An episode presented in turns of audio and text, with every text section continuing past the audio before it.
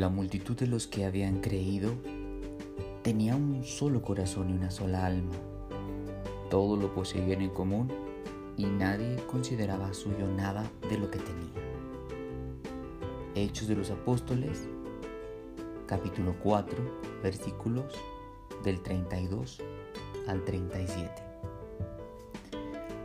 La fe verdadera se expresa y se vive desde la experiencia de comunidad.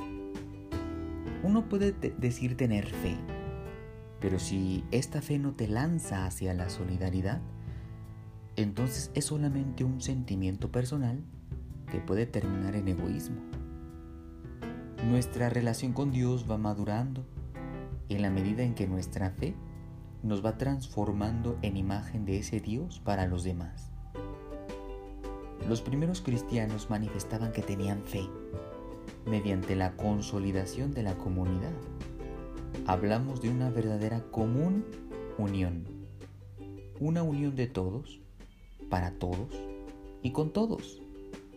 Los corazones estaban en una misma sintonía, eran unos con otros.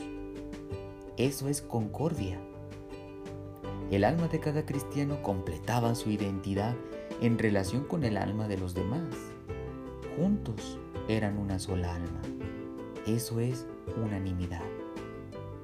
La fe, la concordia y la unanimidad eran los pilares de la comunidad y daban fuerza a la predicación no con palabras, sino con la vida misma.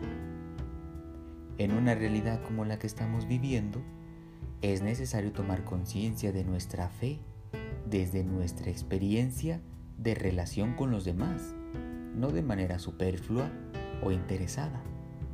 Nuestra fe nos ha de mover a poner nuestros corazones y nuestras almas en sintonía con la vida misma, con la esperanza activa y con el amor que transforma.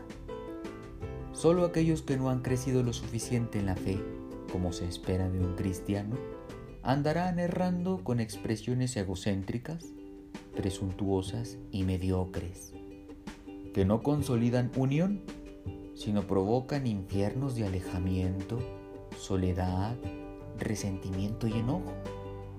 Somos de Cristo, somos cristianos, vivamos tal cual y seamos solidarios con la vida de los demás. Cuidémonos unos a otros y no unos de otros.